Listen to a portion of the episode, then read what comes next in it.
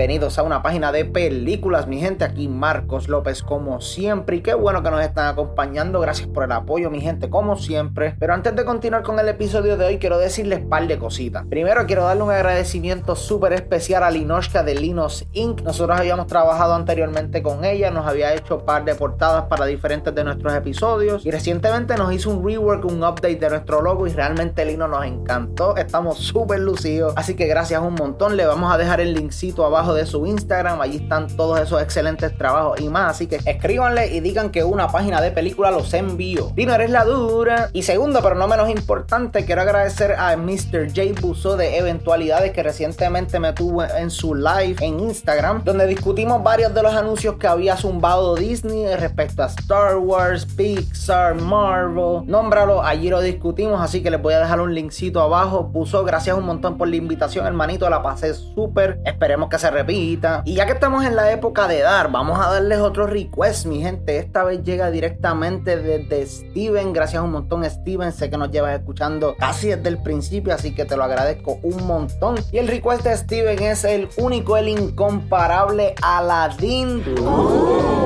2019. Y para los que no saben, Aladdin 2019 es un remake del clásico animado del 92 dirigido por Guy Ritchie y protagonizado por Will Smith, Mina Mason y Naomi Scott. Miren, y vamos a ahorrar tiempo porque en verdad todo el mundo sabe de qué trata Aladdin. Joven quiere princesa, joven consigue genio, genio lo ayuda, yara, yara, yara, yara. Bueno, mi gente, tengo que comenzar confesándoles algo, que Aladdin, la del 92, realmente nunca fue una película tan importante en mi infancia. Y no es que no me haya gustado, porque recuerdo cuando era pequeño, la vi, me enchulé del genio Robin Williams, inmortalizado para siempre en ese papel, ese papel era para él. Pero siempre me incliné más por otras películas como The Lion King, Hércules, y cuando fui creciendo poco a poco, también me incliné por películas como Treasure Planet y Atlantis, que mm, tienen episodios en el podcast. Cuando terminen esto, escúchenlo. Ya, la autopromoción descarada se acabó. Y les digo esto para que sepan que yo no entré a ver esta película con esos ojos de que, mm, ok, van a dañar mi clásico animado favorito, no existe ninguna otra versión. Yo fui con la mente abierta, así que vamos a hablar de lo que me gustó. E irónicamente, una de las cosas que más me gustó en la película fue algo que la gran mayoría de los fans estaban súper en contra, y es que Will Smith, como el genio, hacía un trabajo muy bueno. No voy a decirles que hizo un trabajo súper brutal, pero este hizo al personaje suyo y no hizo una parodia o una copia de lo que hizo Robin Williams, que era lo que todo el mundo tenía miedo. Y eso se agradece un montón. Y es que Will Smith por sí es un actor súper carismático, que no, él no tiene que pasar mucho trabajo para ganarse a la audiencia en ese aspecto. Algunas de las escenas del genio que más me gustan específicamente tiene que ser cuando está fuera de todos los efectos especiales, cuando no está azul. Este tiene muchas relaciones con Aladdin y hay una pequeña historia por el lado que está enchulado de una de las asistentes de Jasmine y las interacciones entre este, la muchacha esa y Aladdin son bien convincentes. Me reía en muchas de las ocasiones y hay una escena donde Aladdin está intentando interactuar con Jasmine y con un montón de gente y Will Smith está atrás como que Mando, ¿qué tú haces? es un detalle simple, pero esos pequeños detalles en las relaciones de los personajes son oro. Ahora, cuando está azul está ok, o sea, no es horrible, no está brutal, obviamente no le llega al nivel de Robin Williams, pero nunca intenta hacerlo. Will Smith intenta hacer al personaje suyo dentro de estas dos horas y sí tiene algunas cosas similares, como que habla rápido, es un bufón, pero, o sea, eso es algo típico del personaje que Robin Williams amplificó y le quedó brutal, pero del personaje no más. Aquel menú lo escribes tú. Genial. Continuando con los personajes, siento que Naomi Scott como Jasmine intentó hacer algo bien chulo y algo bien diferente, pero varios aspectos de la película no la dejaron, porque intentaron darnos diferentes aspectos de Jasmine, otras dimensiones, otros puntos de vista del personaje, expandir de él aparte de la versión animada. Escuchamos mucho, pero no vemos nada. La escuchamos cantar de que quiere hacer las cosas diferentes, quiere ser libre, pero no vemos eso en acción. Simplemente lo que lo dijo, se acabó. Yo creo que Naomi Scott tiene que hablarle claro a la gente, ¿sabe? Primero Power Ranger, después Charlie's Angels. Oh, brother. Por otro lado, la música está cool, pero la gran mayoría son de la original, so, ajá. Hay par de cositas nuevas, pero no sobresalen tanto como las originales, so, que halago a medias, ¿verdad?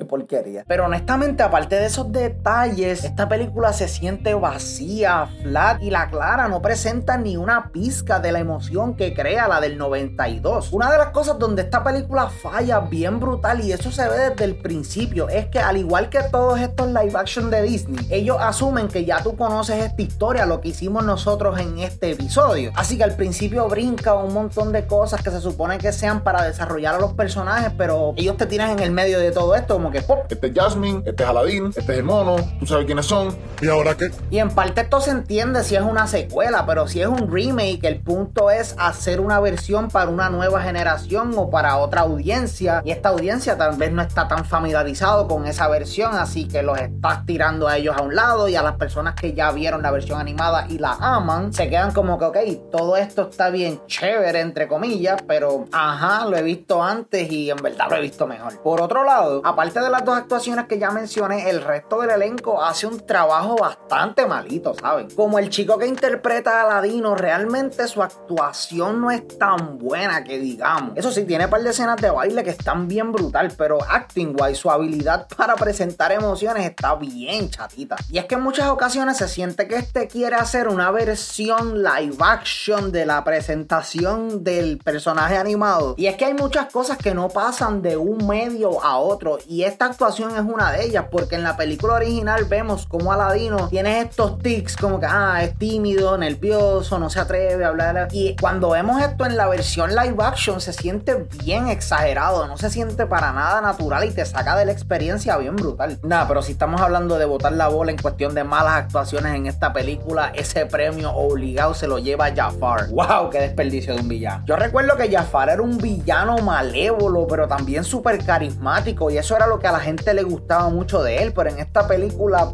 no es nada. Y es que este tipo se ve que está tan y tan aborrecido en este papel, no presenta nada de emoción y la clara parece un tipo que lleva trabajando 20 años en un parque de Disney. Ah, a mí no me van a votar. ¡Salte, nene!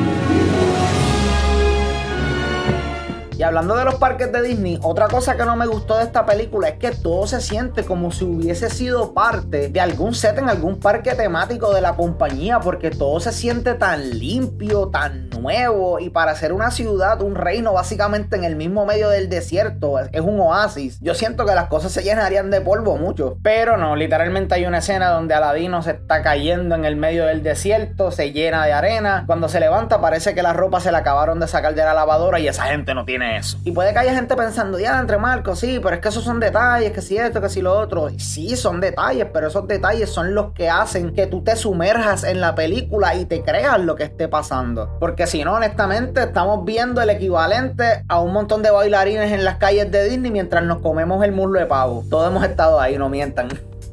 y para terminar, mi gente, yo no sé qué realmente pasó en esta película porque los efectos especiales están bastante malos. Los efectos en el genio no son los mejores. Algunas veces el live action y la animación que usan para darle vida no mezcla y se ve medio creepy. En la cueva, cuando está buscando la lámpara, cuando se comienza a desmoronar, se, se ve bien fake, se ve súper fake. Y muchas ocasiones me acordaba 2012, que muchas veces se supone que fuera súper impresionante por todo lo que estamos viendo en la gran pantalla o la escala, pero nada, todo, todo estoy bien.